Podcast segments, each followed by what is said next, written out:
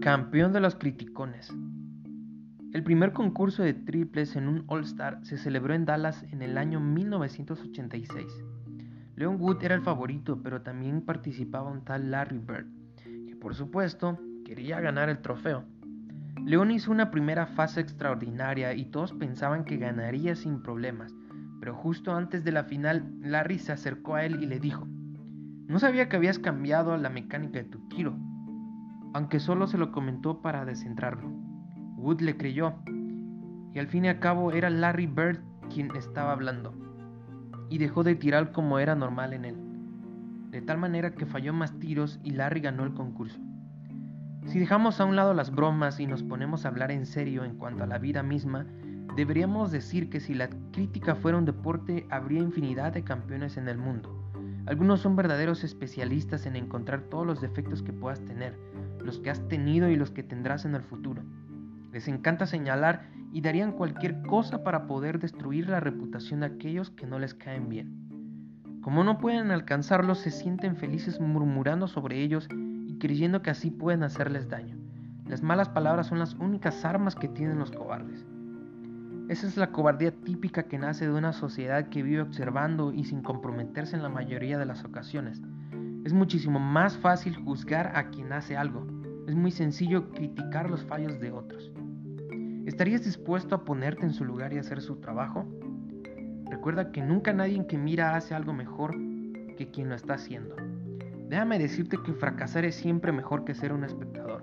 Fallar requiere mucho más valor que no intentarlo.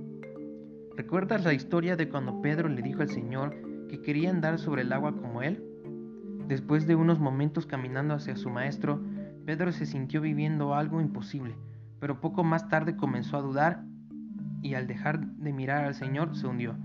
Muchos le critican porque el Señor tuvo que rescatarlo del agua por su poca fe, pero yo admiro a Pedro porque fue el único que se decidió a hacerlo. Cuando todos volvieron a casa ese día, solo uno tenía algo que contar, solo uno anduvo sobre el agua aunque al final terminara hundiéndose. Pedro aprendió que fracasar es siempre mejor que ser simplemente un espectador. Por otra parte, muchas personas no son capaces de agradecer cuando alguien hace algo bueno por ellos. Sencillamente se callan. En cierto modo, revela lo que hay dentro de su corazón. Orgullo. El orgullo está en la raíz de muchos pecados, porque nos impide agradecer a Dios y a los demás. Pablo era capaz de agradecer no solo lo que hacían bien, sino también los que deseaban hacer bien. Fuisteis los primeros en comenzar hace un año no solo hacer esto, sino también desear hacerlo. Segunda de Corintios 8:10. Oración. Padre amado, ayúdame a poner mis ojos en ti y no criticar a otros. Quiero ser un animador y ayudar a todo aquel que lo necesite. Lecturas de la semana. Segundo de Reyes 11 y 12. Ezequiel 17. Frase clave. Fallar requiere mucho más valor que no intentarlo.